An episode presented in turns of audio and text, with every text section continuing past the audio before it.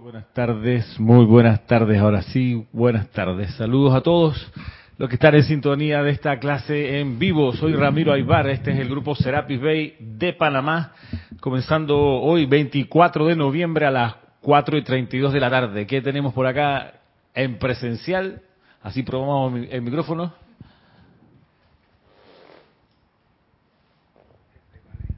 Ajá. ¿Estamos aquí quiénes?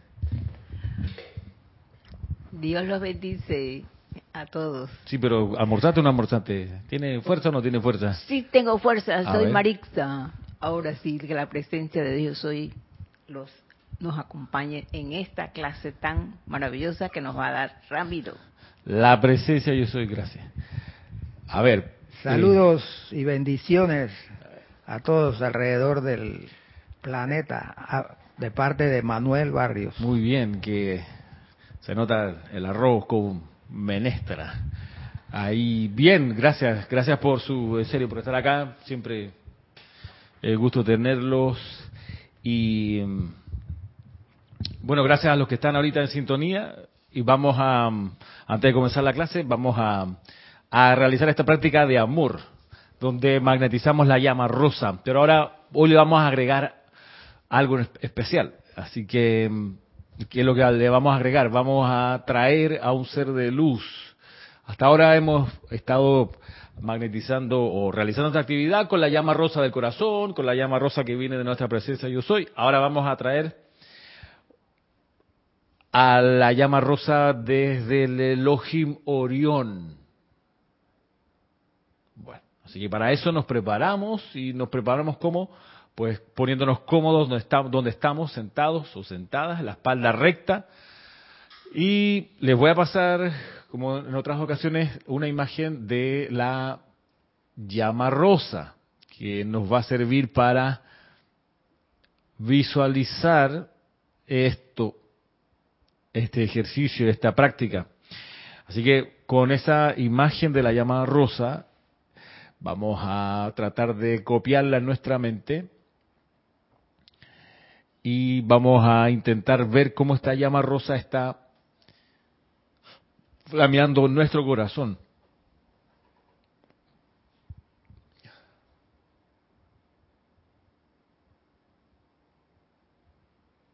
Y ahora que la vemos ahí activa, veamos cómo esta llama rosa llena los pulmones, llena los órganos internos, llena los huesos y los músculos, llena tu cuerpo etérico, tu cuerpo mental, tu cuerpo emocional y el aura a tu alrededor y hacia arriba tu atención se va hasta tu propia presencia yo soy.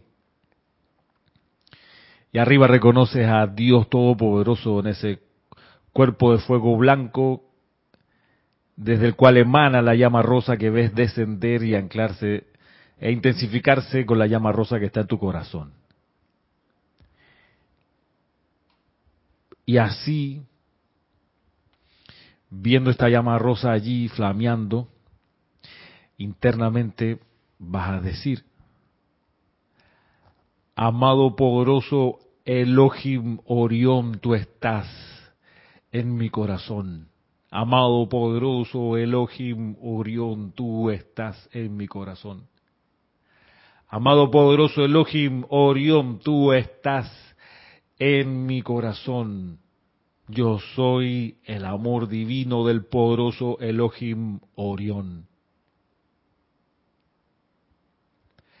Así entonces ves hacia arriba, más arriba de tu presencia yo soy a este gran, gran ser como una llamarada de llama rosa, como un, un sol de llama rosa que proyecta su poder de amor divino a través de tu presencia yo soy, anclándose inmediatamente en la llama de tu corazón, fundiéndose, unificándose. Y en verdad el Elohim Orión está en tu corazón. Y así contemplando a- en lo alto a este gran ser, lo vemos frente a nosotros. Es tan incandescente que su rostro no parece definido. es solo una gran emanación de luz, el poderoso Elohim Orión, esa luz rosa. Y así vamos a magnetizarlo con la respiración. En cuatro partes, la inhalación, la absorción, la exhalación y la proyección y la proyección cuando nos quedamos sin aire.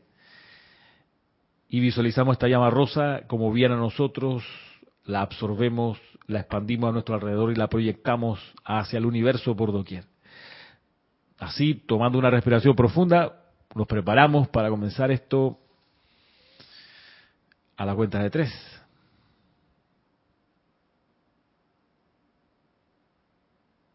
Uno, dos, tres. Yo soy inhalando desde el Elohim Orión el poder de la llama rosa de amor. Yo soy absorbiendo desde el Elohim Orión el poder de la llama rosa de amor. Yo soy expandiendo desde el Elohim Orión el poder de la llama rosa de amor. Yo soy proyectando desde el Ojim Orión el poder de la llama rosa de amor. Yo soy inhalando desde el Elohim Orión el poder de la llama rosa de amor. Yo soy absorbiendo desde el Elohim Orión el poder de la llama rosa de amor. Yo soy expandiendo desde el Elohim Orión el poder de la llama rosa de amor. Yo soy proyectando desde el Elohim Orión el poder de la llama rosa de amor. Yo soy inhalando desde el Elohim Orión el poder de la llama rosa de amor. Yo soy absorbiendo desde el Elohim Orión el poder de la llama rosa de amor, yo soy expandiendo desde el Elohim Orión el poder de la llama rosa de amor, yo soy proyectando desde el Elohim Orión el poder de la llama rosa de amor, yo soy inhalando desde el Elohim Orión el poder de la llama rosa de amor. Yo soy absorbiendo desde el Elohim Orión el poder de la llama rosa de amor. Yo soy expandiendo desde el Elohim Orión el poder de la llama rosa de amor. Yo soy proyectando desde el Elohim Orión el poder de la llama rosa de amor. Visualizamos esto y así decretamos en lo interno, poderoso Elohim Orión, Elohim del amor, te amamos, te bendecimos, te reconocemos y te pedimos que esta llama rosa de tu ser flamee a través de nosotros, flamee a nuestro alrededor, sature cada átomo y electrón de este lugar. Te pedimos que la mantenga flameando eternamente, sostenida, todopoderosamente activa y siempre en expansión. Amor divino adentro, amor divino afuera, amar, amor divino todo alrededor.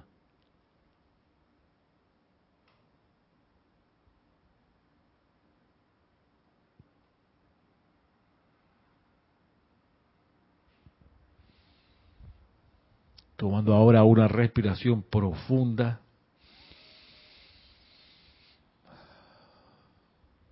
Les pido que suavemente abran sus ojos.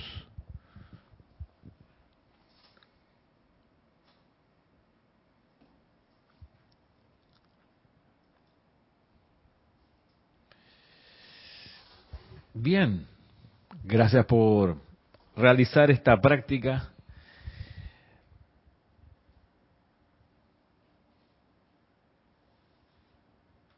Eh,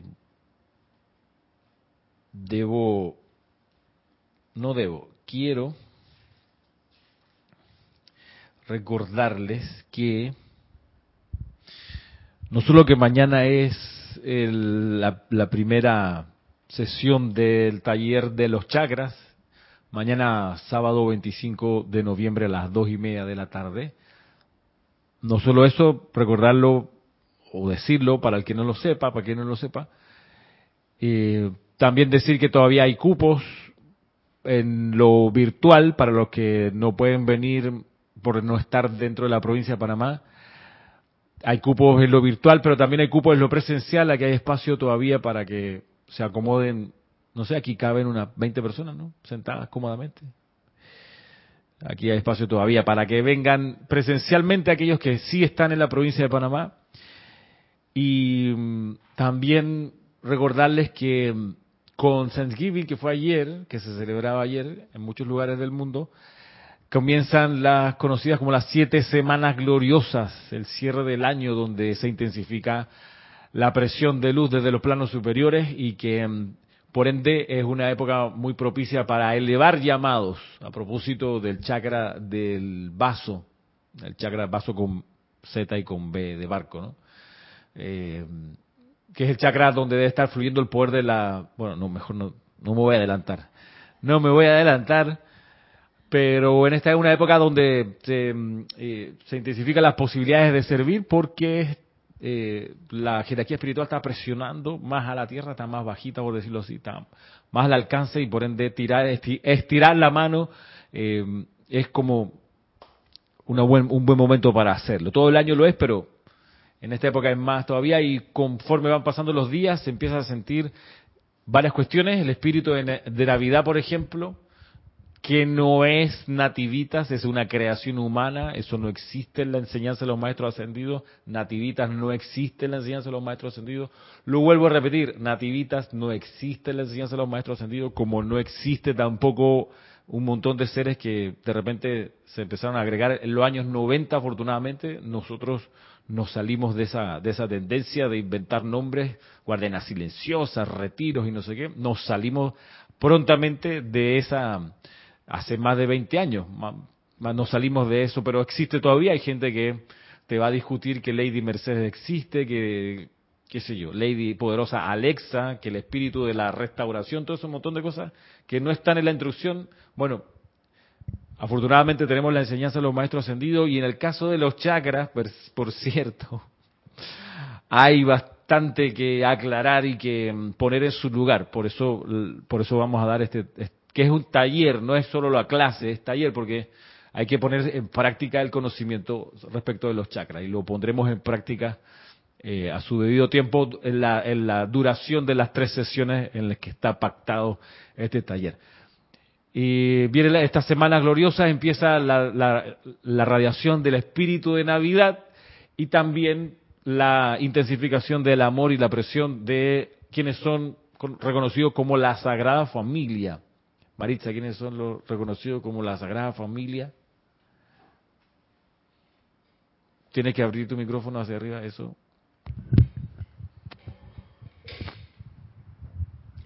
La amada Madre María, el amado Maestro Ascendido San Germain, como eh, José, y el amado Jesucristo Ascendido. Muy bien. Y en la pasada, el Arcángel Gabriel, por ejemplo, ah, sí, Sí, también el Arcángel Gabriel, que, fue el que le avisó a la Madre María de que, pues... En fin, toda la historia que conocemos.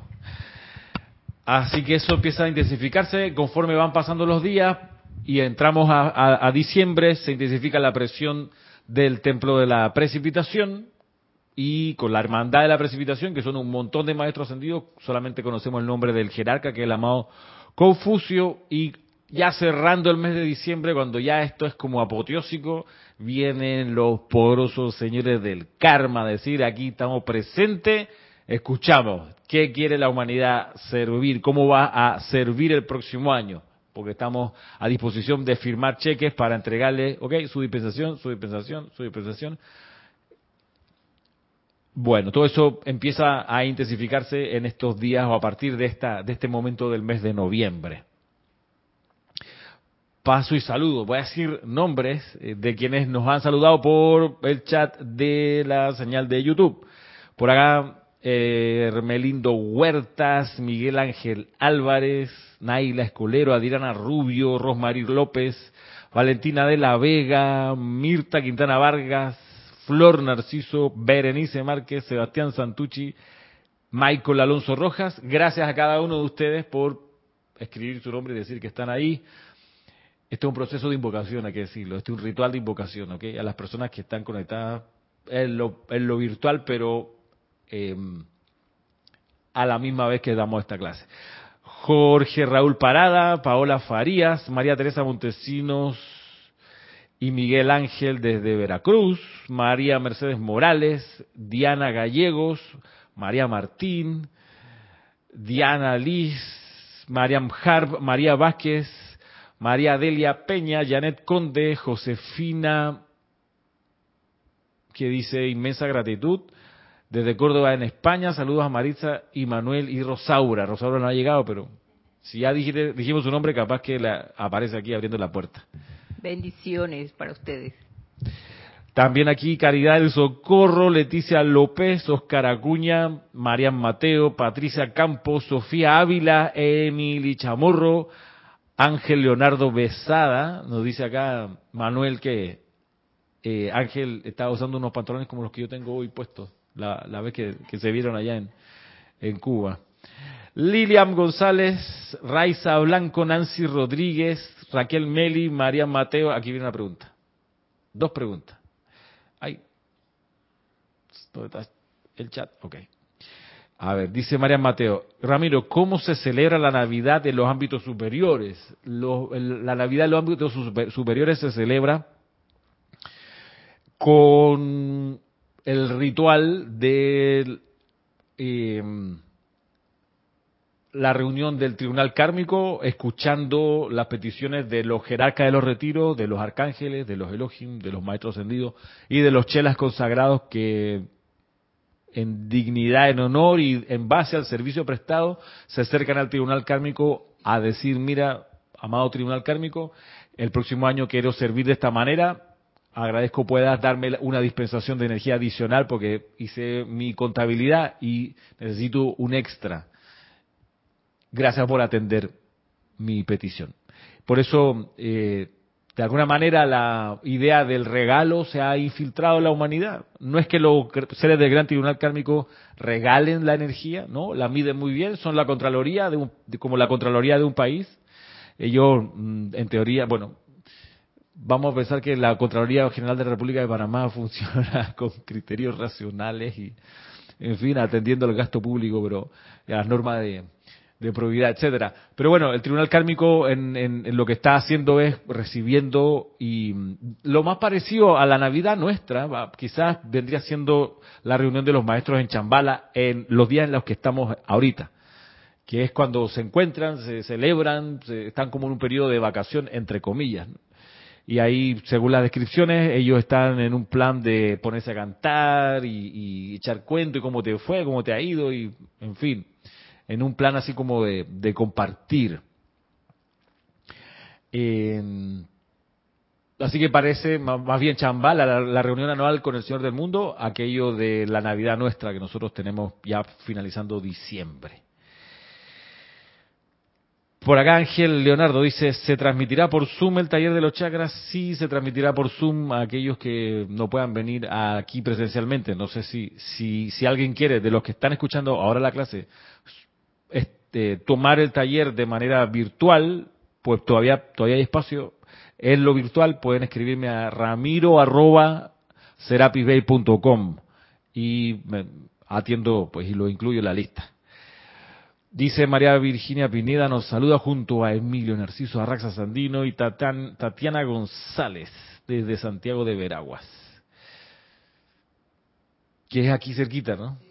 Sí, pero todavía no nos conocemos con, Tatiana, que yo recuerde. Presencialmente me refiero. Pero bueno, bienvenidos, bienvenidas todos y todas a esta clase que va a continuar lo que comenzamos la semana pasada. Y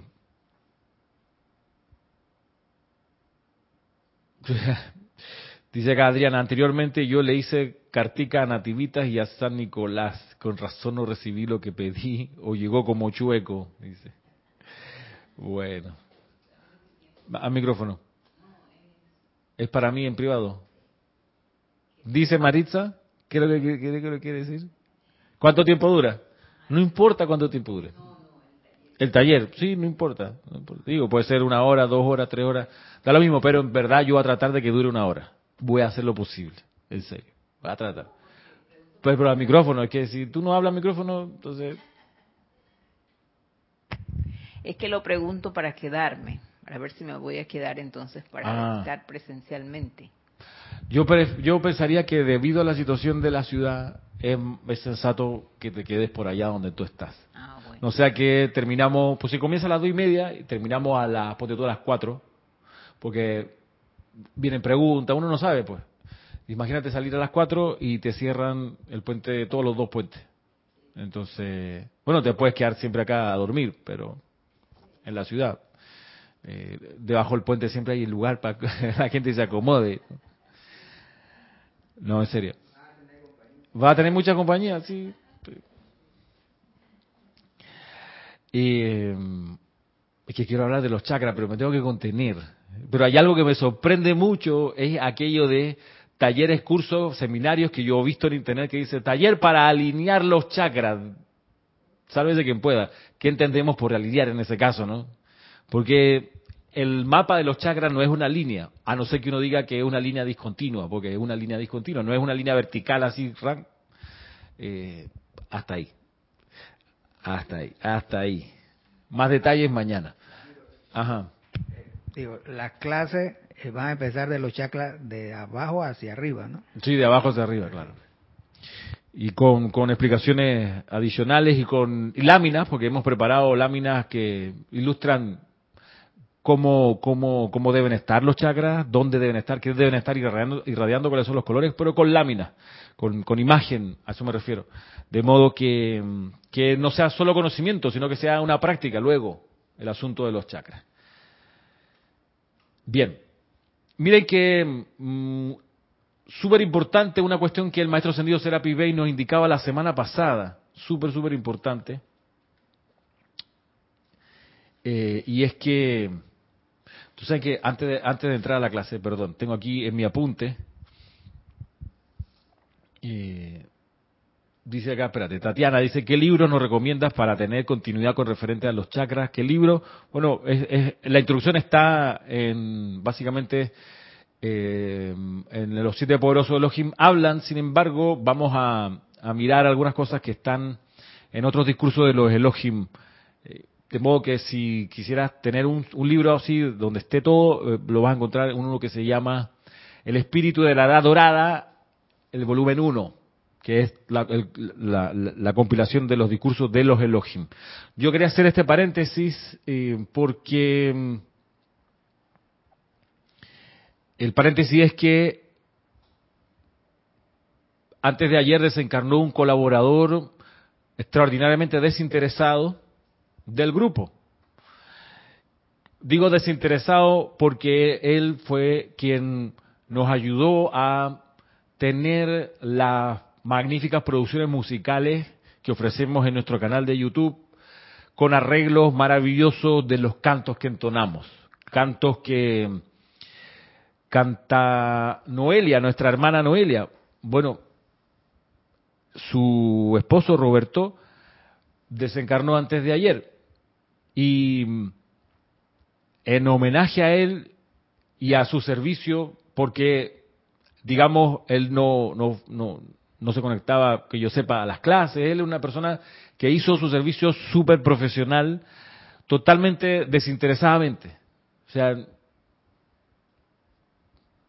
maravilloso, súper super generoso y súper mm, de calidad también. ¿Qué cantos grabó Noelia con los arreglos de Roberto? Eh, canto al Gran Sol Central, por ejemplo. La versión que tenemos al canto del canto al gran central. El canto al gran central es el canto que más, no, no es el que más hit tiene, no es el que más vistas tiene, más vistas tiene otro, el canto de la gran hermandad blanca, pero el canto al gran central es uno de los que más vistas tiene, un canto que a la semana marca las la estadísticas de Google, es escuchado es visto o es apreciado por al menos 80, 80 clics tiene cada semana. Eso, eso es muy eh, extraordinario. Bueno, esa grabación que la entona en su bellísima voz Noelia, el arreglo de los instrumentos, en fin, es fácil decirlo, pero es complejo realizarlo. Hay que conseguir los músicos, conseguir el estudio, grabarlo, masterizar, revisar. Hay un montón de cuestiones que uno no conoce y que quien está metido en esa industria sabe que no es llegar y abrir el micrófono y listo. No, eso toma horas, toma cariño, toma atención a los detalles. Bueno, él estuvo a cargo y dejó para, como legado para nosotros, la grabación del canto al Gran Sur Central, la grabación del canto a la diosa de la luz, la grabación del canto a la Catedral de la Naturaleza, con ese arreglo hermosísimo, la grabación del canto al Mahacho Han y sus hijos, que es un hito, porque es un canto que se grabó de manera sencilla en los años 50 con piano y voz, punto. En, que es un canto que, cuya letra y melodía fue precipitada en su momento por el maestro ascendido Hilarión, ¿ok? que producto de la gestión de nuestro hermano de Costa Rica, allá Eric, eh, eh, Eric,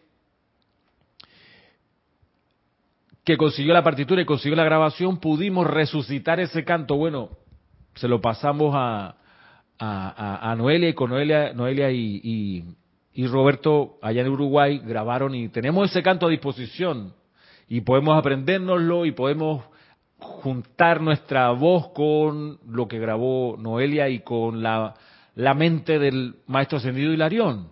Ese canto que es Maha Chohan, Santo Confortador, junto a tus hijos de luz, por siempre unidos, etcétera. Ah, Al Ángel Mica es el otro de los cantos que, que, también eh, Noelia con, con Roberto grabaron. Y el canto que estamos en estos días cantando mucho, que es el canto Chambala. Chambala. Chambala, chambala. Bueno, ese también. Y ahí estuvo la mano, el cariño, la atención de Roberto. Creo que no se me escapa ninguno. Tengo aquí que son siete los, las grabaciones que nos dejó de manera desinteresada y de manera, eh, digamos, perfecta, porque son cantos que se oyen bien, que están los, instrumentos que se usaron súper bien ecualizados, en fin, solo flores y gratitud para, para esa alma, ese santo ser crístico que deja para una comunidad que no lo conoció un, un, legado, un legado de este tamaño. Y es, de, de, pensar, ¿no? Porque con la voz de la esposa de la señora es perfecto. Sí, pues. Salen bien bonitos. Yo lo escucho siempre. Sí, sí, sí. Así que tuvimos, hemos tenido el privilegio, la bendición, el honor de conocer algo así y de poder usarlo en nuestro día a día, entonando estos cantos para para atraer un poco más de las bendiciones de la Gran Hermandad Blanca, no solo para nosotros, que sin duda que sí, sino también para la gente que no está en las clases y que puede recibir algo de la radiación producto de que uno está entonando los cantos a la deidad.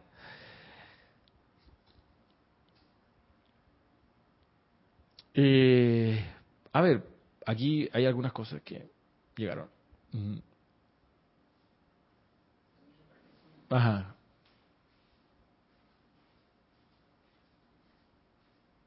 Pregunta María Mateo, después de los chakras viene lo del sexo, ¿a qué te refieres?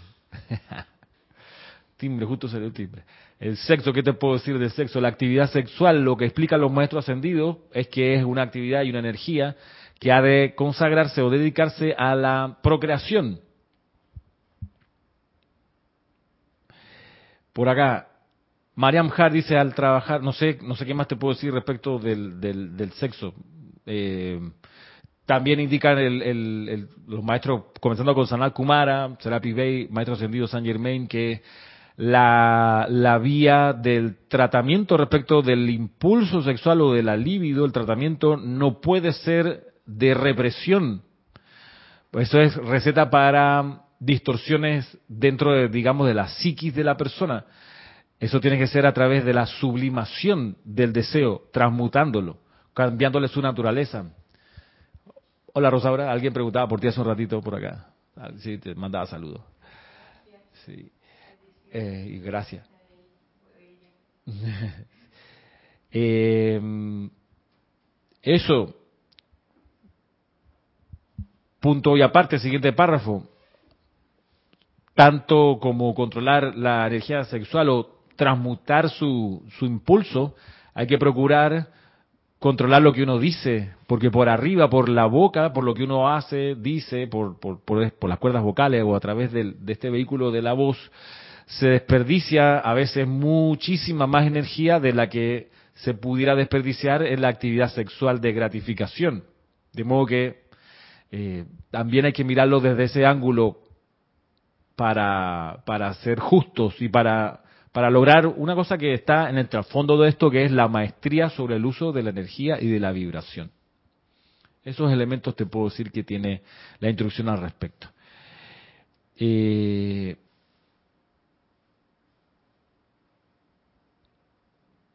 por acá, Mariam Jara, al trabajar con los chakras constantemente se aumenta la rata vibratoria. Veremos, tú me dirás. Eh, esa es la gracia de la parte del taller.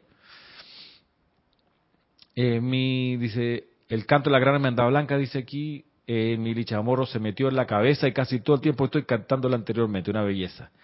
Gracias, Roberto. Bueno, el canto de la gran hermandad blanca no lo grabó Roberto, lo grabamos acá en, el Serapis pero sí, es un canto que, queda muy, muy metido en la mente. María Mateo dice, sí, mi favorito, Ángel Mica y Chambala. Hermoso, gracias Roberto, esos son mis cantos favoritos, dice por acá. Bien. Vamos entonces a mm, lo de la introducción.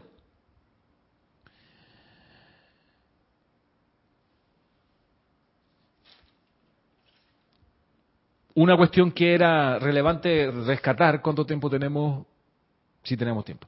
Una cuestión relevante que rescatar de la clase anterior es aquello que señalaba el maestro ascendido Serapis Bey, que cuando tiempo atrás le tocaba recibir aspirantes a la ascensión en el templo de Luxor, él lo recibía con cierto, voy a buscar su palabra, con cierta inquietud. Dice, no fue sin inquietud que le di la entrada al templo. ¿Por qué? Porque es la inquietud del maestro. Bueno, porque dice, a sabiendas de que hasta que las energías de su mundo estuvieran libres del tirón del mundo exterior, esas energías los devolverían a ustedes al mundo de la forma. Hasta que los fuegos de la invocación convirtieran en ceniza los momentums que no se habían agotado, sino que habían permanecido durmientes durante un tiempo. Y mm, eso es importante. Lo vuelvo a decir porque, porque vale la pena recordarlo. Si, y es porque esto deriva en la siguiente eh, consideración, en la consideración de que si el estudiante solo atiende a clases y se abstiene de participar en ceremoniales con otros compañeros del grupo, no va a los ceremoniales, solo va a la clase, pronto el mundo lo reclamará de regreso. Las situaciones laborales lo van a reclamar. De hecho, siempre están tratando de mantenernos en su órbita, los asuntos familiares, los asuntos de barrio, los asuntos de trabajo, eh, los asuntos nacionales, siempre están jalando nuestra atención para arrastrarnos hacia ellos. Siempre van a estar ahí, por cierto, mientras estemos en el mundo externo. Y mm, si no logramos la sublimación de, esos, de, ese tirón hacia afuera, que es lo que dice acá, si no logramos convertir en cenizas ese tirón del mundo exterior, ese mundo exterior nos va a jalar. Típico caso de Navidad, por ejemplo. Típico caso de Navidad que viene desde el Día de la Madre, ya el tirón empieza violento, a jalar para afuera. Sí, que cómo no vas a venir al Día de la Madre, no ve cómo no vas a participar en la reunión familiar y te estamos esperando en la cena, eh, así. Eh, en fin, y no en la oficina, y entonces no vas a participar este año de nuevo en el amigo secreto, en serio, jalando. Oye, viene la cena de cierre de, tu trabajo, ¿es verdad que no vas a ir? Las cuentas por pagar, eh, todo. En realidad está tratando siempre de llevarnos hacia, hacia esa órbita. es ahí donde uno tiene que estar claro de que si no consume ese porque es que, es, que, es que uno no puede tampoco tirarle el portazo y, desentenderse, porque igual uno necesita todavía la actividad laboral afuera, uno igual todavía tiene familia que atender, responsabilidades inclusive. Ah, no, que no quiero tener deuda al banco, el banco me pide todos los meses que le pague la letra. Tírale la puerta en la casa, en la cara al banco para que no veas cómo en dos meses te sacan de donde estás viviendo. Por lo menos aquí en Panamá son dos meses. Después de dos meses no pagar la letra de banco, empieza el remate de tu propiedad. así es, ni te avisan. O si te avisan, es, bueno, ojalá que uno reciba el aviso. Pero bueno, A lo que voy es que uno no puede tampoco cortar para siempre los vínculos con el mundo exterior porque todavía hay cosas que atender afuera. Lo que sí hay que procurar es que ese mundo externo no nos vuelva a engullir, no nos vuelva a tragar de nuevo. Lo digo por experiencia y lo digo porque, como todos ustedes, también atiendo una familia, también atiendo un lugar de trabajo, también estudio afuera cosas adicionales. Por ejemplo, estoy en un curso de inglés que me ocupa martes y jueves de 6 de la tarde a 9 de la noche, por ejemplo. Y yo pudiera decir, no, que tengo tarea que hacer, que tengo el curso de inglés, que lo, cuanto lo siento, no puedo venir. Miren ustedes cómo son las decisiones y cómo es el asunto de, de ir transmutando el tirón externo. Me ofrecen en el curso de inglés, mire, tenemos clase lunes o miércoles, perdón, lunes y miércoles o martes y jueves. Por supuesto, digo de una vez, martes y jueves. El lunes estoy en el ceremonial oficiando y el miércoles estoy en el ceremonial participando y luego la clase de los instructores. ¿Perdón? No, no, no, es de la Florida State University, el FSU. Bueno, pero si no hubiera la opción, como a veces pasa, ¿no? Te dicen, eh, tú sabes que solo tenemos clase los miércoles y los lunes, o los miércoles y los viernes. Y si uno no está claro con sus prioridades, uno dice, ok, pues miércoles y viernes, entonces no, no podría yo venir acá a la clase de los viernes, tendría que dejar la clase de los miércoles. Decisiones. El mundo va a estar siempre jalándote. Bien. Por eso el maestro ascendido aquí dice, no fue sin inquietud que le di la entrada al templo a sabiendas de que hasta que las energías de su mundo estuvieran libres del tirón del mundo exterior, esas energías los devolverían a ustedes al mundo de la forma. Hasta que los fuegos de la invocación convirtieran en cenizas los momentums que no se habían agotado, sino que habían permanecido durmientes durante un tiempo. Entonces, atención. Viene un estudiante y te dice, no, Ramiro, me encantan las clases, solo voy a ir a las clases. Entonces ya uno sabe, pronto el mundo se lo va a tragar de regreso. Y eso, por eso uno enseña pronto de que vienes a la clase, pero tienes que equilibrarlo con al menos un ceremonial. Al menos un ceremonial. Porque si no, en serio que el mundo te va te va a reclamar. ¿Por qué? Porque el mundo no quiere que te liberes, sencillamente. No quiere que te liberes, que, que es, digamos, pendiente y esclavizado a que la cena de Navidad, que lo que se te ocurra. o sea, si para eso hay creatividad, patria para el aire. De tirones del mundo externo, a los que se honra hasta donde uno considera que puede honrarlos. Y si no, pues transmutarlos. Bueno que es con los fuegos de invocación que enseña acá, el que dice acá el maestro sentido Serapis Bey. Avanzo y dice lo siguiente, que es, bueno saber qué es lo que pasa en los niveles internos. Dice, llega un momento en la esfera del cuarto rayo, la, cuarta esfera, dice acá el amado Serapis Bey, llega un momento en esta esfera, durante el largo curso de la evolución, cuando el santo ser crístico de un individuo señalará mediante su luz áurica que el ego o personalidad que ha sostenido ha alcanzado un punto de evolución en que la ascensión de dicha personalidad es una posibilidad a través de la sublimación o transmutación del ser externo.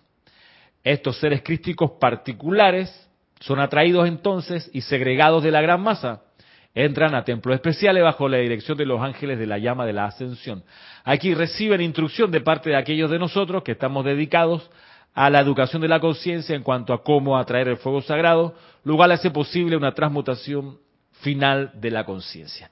Estos santos seres crísticos habitan en estos templos de la ascensión y en cada ciclo de 12 meses, cuando los señores del karma anuncian en cada una de las siete esferas cuántas corrientes de vida serán admitidas para encarnar en el curso de ese año, tengo la oportunidad de sugerir cierta cantidad de los que están en el templo de la ascensión quienes habrán de unirse a los egos que encarnarán en el transcurso del año en cuestión. Esto le asegura entrada a la Tierra cada año a la máxima cantidad de corriente de vida que podrían alcanzar su liberación mediante un empeño autoconsciente. Así quedamos la semana pasada. Continúa el maestro ascendido Serapis Bey, aquí en el diario de Serapis Bey. Desde cada una de las demás seis esferas, el Chohan cargo atrae las corrientes de vida representativas de su rayo. Todas son presentadas a los señores del karma en una ceremonia magnífica que todavía conlleva cierto grado de tristeza en vista de que hay tantos más solicitantes que las oportunidades que hay disponibles. Los señores del karma deben entonces segregar de esta cantidad un grupo selecto, al cual se le ofrece el privilegio de la encarnación, regresando los demás a sus esferas respectivas hasta que al desencarnar algún alma en la tierra haga espacio para otra encarnación. Hay que decir que en los años 50 la población de la Tierra era más o menos 3 mil millones de habitantes. Eso quiere decir que, sabiendo que las chispas espirituales, los santos seres crísticos que están asignados a este salón de clases son 10 mil millones, pudiéramos entender la cifra que por aquí otras veces aparece, que te dicen que de cada tres solicitantes a encarnar, se le daba autorización a encarnar a una sola de las tres. Por eso acá acaba de decir el maestro que bueno, hay un poco de tristeza porque hay más gente queriendo venir de los espacios para entrar. Sin embargo, obviamente ha habido la suficiente transmutación de la efluvia en la Tierra que hay más gente encarnando hoy que nunca antes en la historia del planeta. Y hoy están pudiendo entrar, pudiéramos decir, dos de cada tres solicitantes porque la cantidad de población, según cifra de Nación Unidad, es alrededor de los 7 mil millones.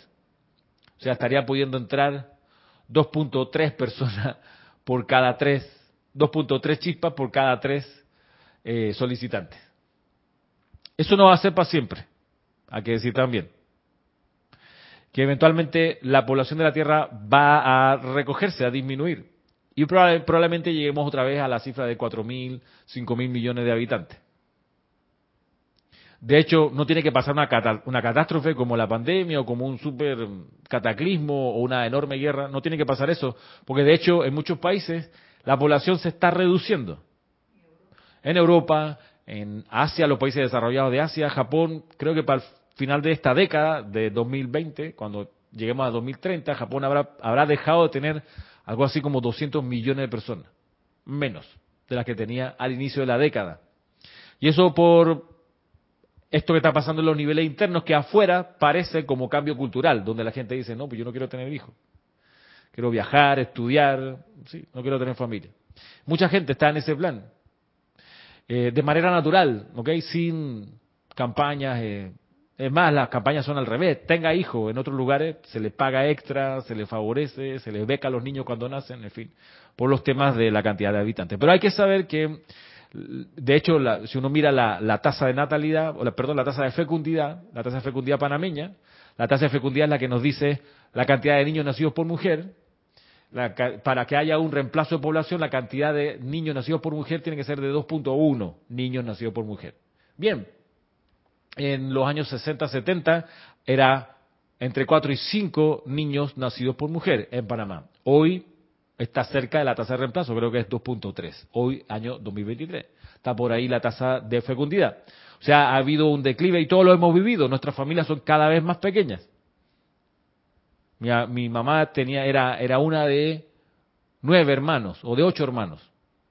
De ocho hermanos. Yo, uno de cuatro hermanos mi hija e hija única. ¿Ok? Y así, y esto pasa a nivel general. Pero bueno, pasa eso entonces. Interesante e importante saber que el amado Serapi Bey está pendiente de quiénes son los que pueden lograr la ascensión y los pone en la lista para que el tribunal kármico les dé chance para entrar. Busca la cuarta esfera, esa vibración especial de los que están por graduarse, póngase en la fila, mijito, que ya le toca. Ojalá y por eso la época en la que estamos, donde hay acceso externo al conocimiento del fuego sagrado, es súper propicio y ahora lo va a explicar aquí el maestro. Dice así.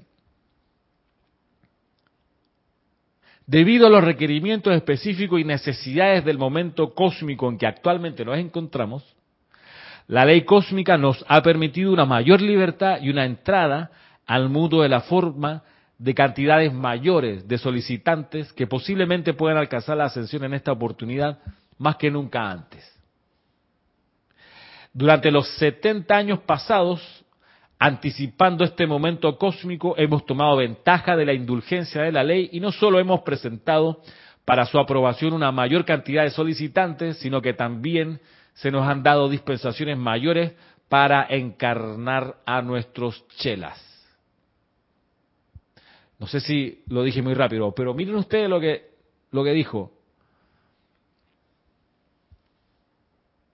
Durante los 70 años pasados, anticipando, esta se llama mirada larga, ¿ok? 70 años atrás, que era todavía ley oculta, estamos, este es un discurso del año 50 y, dice aquí 1954, 70 años para atrás del 54, estamos hablando de 1884. y la teosofía abrió en 1885. Entonces tenemos, desde ese momento, que todavía era ley oculta, la amado Serapis Bey tiró líneas, sacó cuenta y dijo, ¿tú sabes qué? Si esto sigue aquí, A, B, C, D, F, G, en 70 años vamos a poder meter más gente, más de los candidatos a la ascensión. Eso se llama presciencia, ¿ok? No es adivinación. Presciencia, la capacidad de anticipar los hechos. Entonces, ok, mirando el horizonte, la configuración de lo que está pasando, cómo es el tenor de las dispensaciones que está entregando el tribunal kármico, tú sabes que de aquí a un tiempo vamos a poder lograr más que más de nuestros chelas candidato a la ascensión encarnen. Y ahora viene una apreciación, apreciación de mi parte, todos ustedes que están aquí, Maritza, Rosaura, Manuel, todos ustedes que están viendo esta clase, son esos que el maestro ascendido Serapi Bey dijo, este ya está listo para lograr su ascensión en esta encarnación. Cuando algo, alguien dice algo así, como lo que estoy diciendo, y ustedes están de, despiertos dirían, yo estoy aceptando, claro que sí. Pero hay un silencio que, hay un silencio que como que, ah, en serio yo no había pensado eso, que, ay, qué culillo me dio, o sea que voy a ascender en esta ahí sin... Yo estoy aceptando. Claro, claro que sí, yo me, y, y por último, por último, supongamos que uno no es de los estos de la cuarta esfera que están preparados para la enseñanza. Supongamos que uno no es y que está escuchando esta clase por otra razón. Supongamos. Sin embargo, déjalo sin importa. Sin embargo, ¿qué es lo que uno, qué es lo que uno aprende acá en la introducción de los maestros ascendidos? Una cosa que, que toma tiempo en forjarse, pero se llama carácter. Esta instrucción, entre otras cosas, nos ayuda a desarrollar cierto carácter, cierta manera de encarar la vida. Bien, en esa forja del carácter, déjenme decirles que uno aprende a tratar de emular aquello a lo que quiere alcanzar, que es esto de la, del, en, los siete pasos de la precipitación, el paso del séptimo rayo del Elohim, cuando habla del ritmo. Dice usted, no basta con que hagan el llamado una vez, necesita repetirlo muchas veces y ver el diseño, lo que quieren precipitar muchas veces y verlo cómo van puliéndolo, cómo van mejorándolo. Por eso el ritmo de invocación es tan importante. Porque no basta con que hagas un solo llamado y ya precipitaste, ¿no? Tienes que entonces lo mismo acá. Uno dice, bueno, supongamos que uno no es candidato a la ascensión, ok, pero está en la clase esta y escuchó que es una posibilidad. Y tú sabes que voy a preparar mi carácter para ser candidato a la ascensión. Pronto. Bueno, ¿cómo se hace eso? Por ejemplo, no negociando con la imperfección. No, uno no negocia con la imperfección. ¿A qué me refiero con no negociar? Con que uno la tolera un poquito. No, la imperfección no es tolerable. Ni siquiera un poquito. Por ejemplo, tomamos un caso doméstico. No, el carro está sonando una cosita rara ahí, clac, clac, clac, clac. La llanta derecha. Ah, no debe ser nada. No debe ser nada. Ojalá que no sea nada. Te está avisando. Te está diciendo, mira, si no me arreglas, se va a desbaratar esto. Uno pone atención, uno escucha.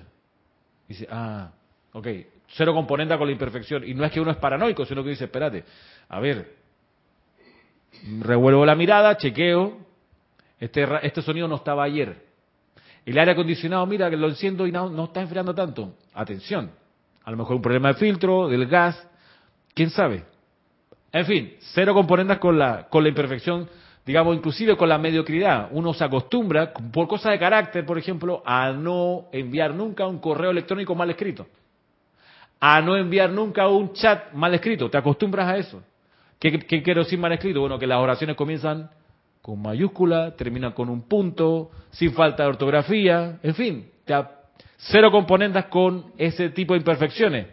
Y así nos vamos, con cualquier detalle de la vida. Uno no sentir lástima por los demás. No, veo un problema, invoco a la acción en la presencia yo soy. Estamos hablando de carácter. De me hago cargo, lo veo, digo esto no es perfecto, amada presencia yo soy. Tú estás actuando allí, te invoco a la acción. En todo orden de cosas. En todo orden de cosas.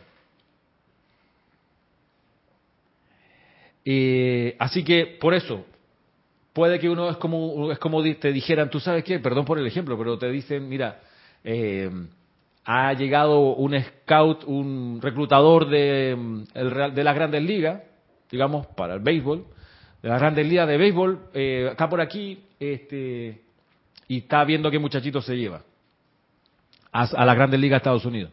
Si tú quieres estar ahí, pues. Y cuando sientes que el tipo anda, haces tu mejor presentación. Pero más aún, si te enteraste un mes antes, empiezas a practicar porque es que vienen los tipos y estás tres, cuatro horas mejorando tu bateo, corriendo rápido, haciendo ejercicio, ¿sabes? Porque vienen los tipos, los observadores y se están buscando nuevos talentos. Tú estás ahí. Te empiezas a comportar como si ya estuvieras en las grandes ligas. No, yo voy a esperar cuando vengan. No, ninguna espera cuando vengan. Desde antes. Serapis Bay. 70 años antes de que se abran las oportunidades mayores a los chelas de la ascensión, ¿cómo los preparo? Bien, vamos a tener que abrir un templo más aquí, otro más allá. ¿Quién se encarga de esto? Vamos a avanzar porque porque viene la hora de la oportunidad. Entonces, de nuevo, volviendo acá, dice, si el hombre pudiera ver cuánta energía, cuánto tiempo, oración y aplicación se invierten en atraer desde estas esferas internas a cada corriente de vida que, bajo la égida de nuestra aura, llevamos ante los señores del karma con la esperanza de que se les pueda asignar un cuerpo de carne, no se cansarían tan rápido de la vida, ni tampoco se rebelarían ante la oportunidad de cada día. Peor aún, no sofocarían esa vida ni se retirarían del mundo de las apariencias. Si tuviéramos nosotros conciencia de que de la cantidad de energía, tiempo, oración y aplicación que el maestro vierte para procurar que sus candidatos a la ascensión encarnen. Oración. El, tú sabes que el maestro orando, que le vaya bien, Dios mío, más presencia, ilumínalo, protégelo, se acuerde de ti, página 31. Por tú eh, eh, leíste al principio que cuando él recibía a los estudiantes, él veía esa preocupación y dice, ¿cómo ahora van ellos a... ¿Cómo me va a resultar? ¿Se van a perder algunos en el camino? Con el nudo en la garganta, hermano. Tenía esa... Esa, cosa así. Como papá, mm. como papá, llevo a mi hija a una discoteca y yo me voy de regreso orando, amada presencia, que los ángeles la protección cuando entra, cuando salga, sí. Pero incluso antes, ¿no? Uno, uno estaba en oración. Pero claro, uno no le dice al hijo de uno, estoy orando por ti, porque ahí daña la cuestión. ¿no? uno está en silencio, en la aplicación. Ramiro, esto, eh, yo eh, lo he visto en ceremoniales que están ahí en, los libros, cuando estamos allá eh, los domingos, los otros días, el rayo azul creo que, tienen unas peticiones de, unas invocaciones de personas que están en los círculos internos para que no reencarnen, que hagan su ascensión allá en los círculos internos, que no tengan necesidad de, volver a la tierra a hacerlo. ¿eh? Esa ya otro, otra dispensación. claro, es otra dispensación y es, y es problemática. Que lo explica Serapis B porque dice, ok, está bien, ustedes pueden hacer esa petición, pero ¿qué pasa con el karma? Porque el karma generado de manera discordante en el plano mental y emocional y etérico, ese karma sí se puede sublimar en los niveles internos y el karma físico no. El karma físico solo se puede sublimar en el plano físico donde estamos. Entonces preguntaba el amado Serapis Bey a, los, a la gente en estos años 50 que hacía esa petición. Sí, que todos los que desencarnen en la Tierra este año no tengan la necesidad de reencarnar. Bien, pero ustedes se van a hacer cargo del karma físico que esta gente no va a poder liberar porque ustedes han pedido que asciendan sin encarnar, ustedes se harán cargo. ¿A quién, ¿A uno se referiría con karma físico? Bueno, las enfermedades que esa gente generó, la, ¿tú las vas a apañar? ¿Tú las vas a transmutar? ¿Te vas a hacer cargo tú? Las agresiones físicas que esa gente tenía que haber atendido como karma retornante, si esa gente no está, tú vas a recibir las agresiones físicas que la vida te regrese porque te hiciste cargo del karma de esa gente, ¿en serio? Piénsalo bien, decía Serapi y dice acá en el mismo libro este, piénsenlo bien. ¿Y qué hay del, libre albedrío de las personas a las, por las que se pide, si ellos están de acuerdo en que se pida por eso para ellos? Claro, no hay problema con pedirlo del lado acá. El, el, problema, o sea, no hay problema con el libre albedrío de esa gente, porque esa gente igualmente pudiera decir gracias por la dispensación, pero yo quiero encarnar. Pero hay gente que dice, chus, ojalá no tenga que volver a encarnar, porque es que, y si, me, y si fallo otra vez, entonces si alguien me puede ayudar con mi karma físico en el plano y la forma, ya se lo agradezco hasta el infinito y más allá. Y puede que haya gente en los niveles internos que diga, sí, por favor, oren, hagan este llamado porque yo quisiera esa dispensación. Queda como disponible en realidad para el discernimiento de los que están por encarnar. Pero dado el caso de que haya 100.000 un millón, 20 millones de personas, de chispas espirituales que digan, gracias por la dispensación, la tomo. Entonces, los que estamos aquí abajo, ¿en serio que nos vamos a hacer cargo del karma físico? Hay que poner atención sobre eso. Y uno puede decir, sí, claro, para eso tengo la llama violeta y no le tengo miedo al karma retornante. Sí, claro, aquí estoy con un campo de fuerza porque he ayudado al sostenimiento de un campo de fuerza grupal. Y aquí grupalmente podemos atender ese, ese registro retornante pudiera ser, ¿por qué no? Eh, pero bueno, son discernimientos. Es bueno hacer esas preguntas porque le ayudan a uno a ponderar cómo y cuándo quiere servir. A ver, por acá, espérese un segundito.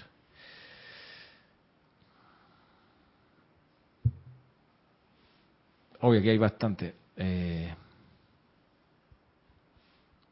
dice Josefina. Ramiro, en todos los libros al final vienen nombrados los libros publicados por la editorial y también hay CDs.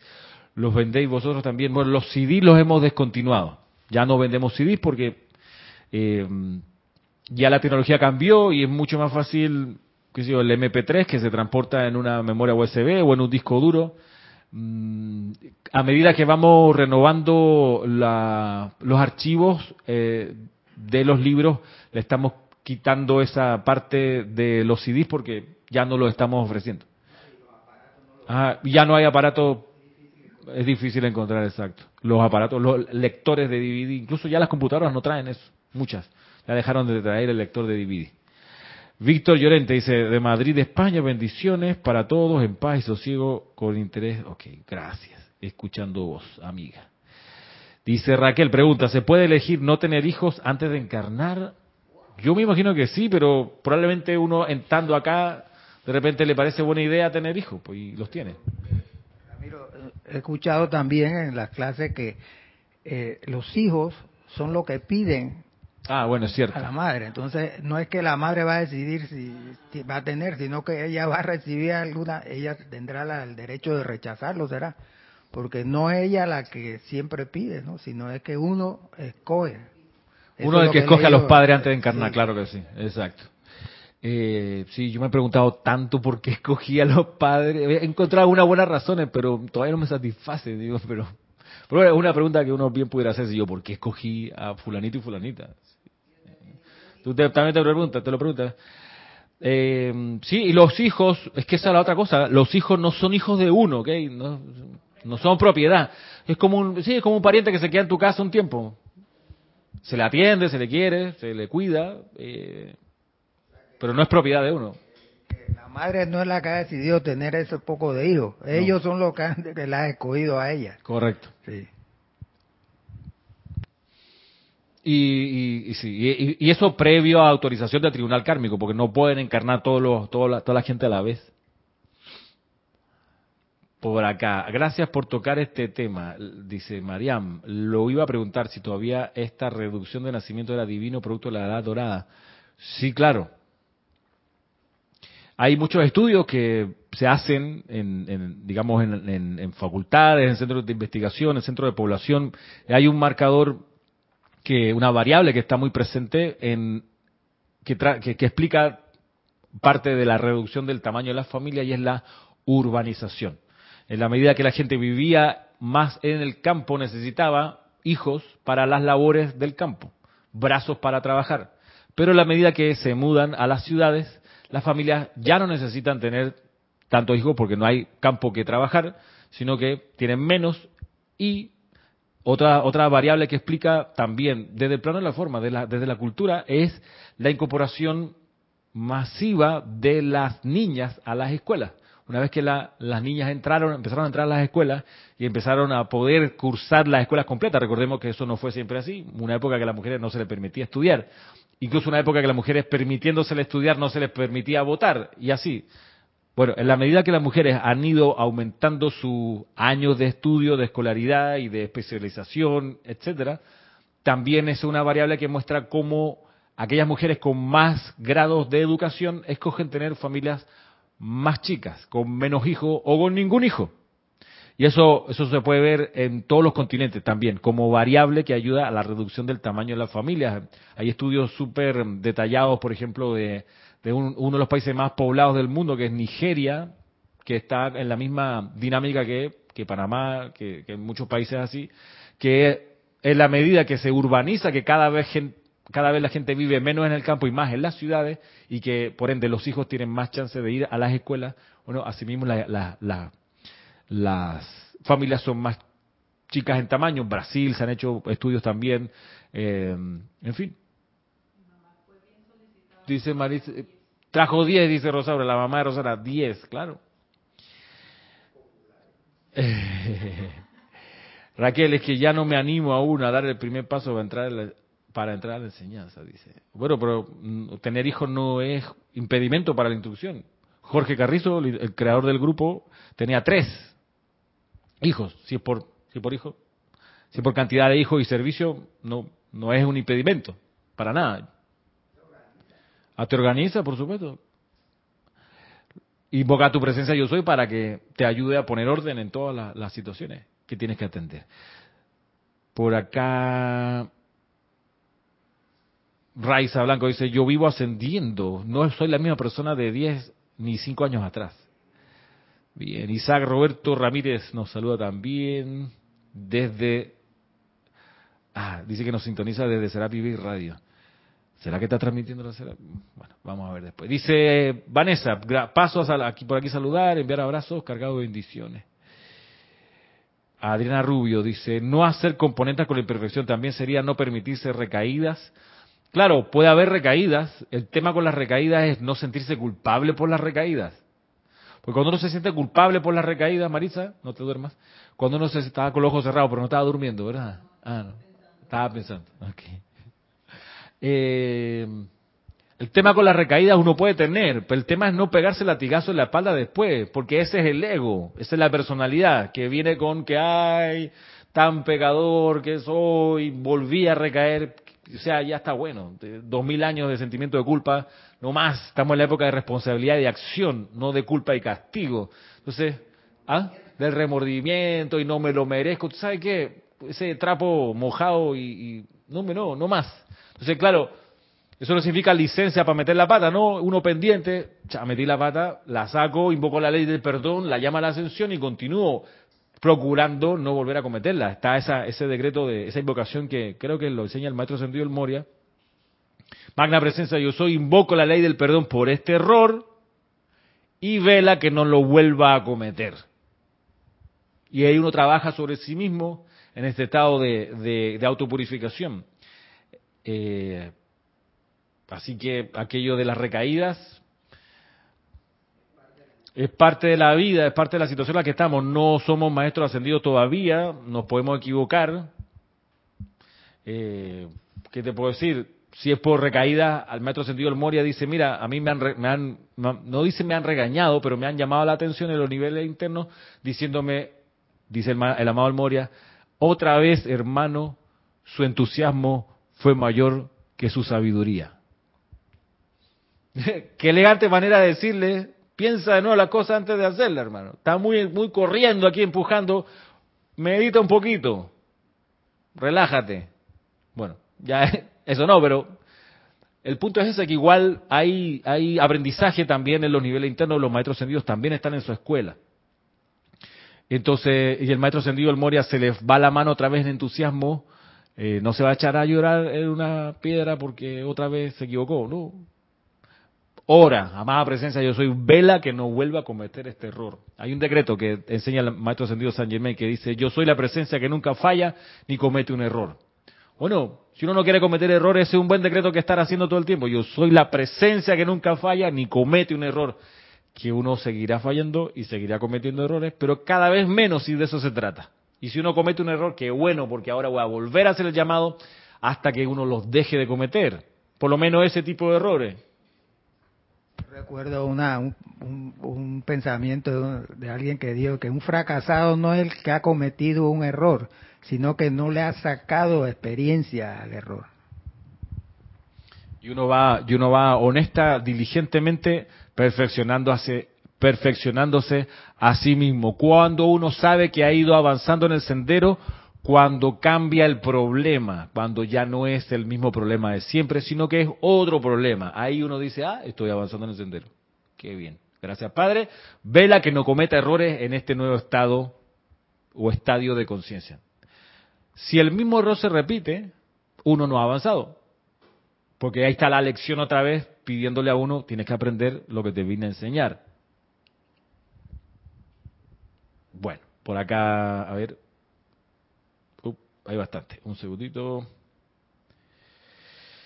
Raquel, hay una generación de treintañeros que no quieren tener hijos, sí, es cierto. En muchos lugares, hay que decirlo. Jacqueline dice, hola, buenas tardes, mis saludos a todos desde, desde Chile.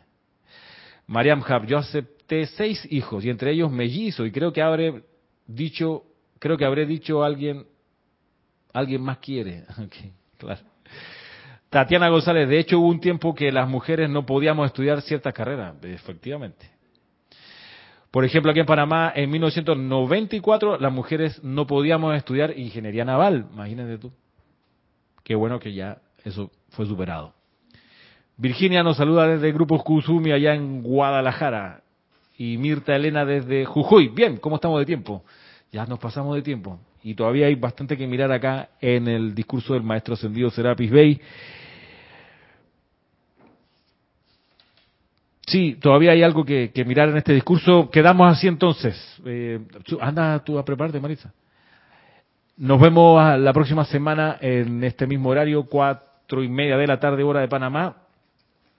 Eh, será hasta entonces.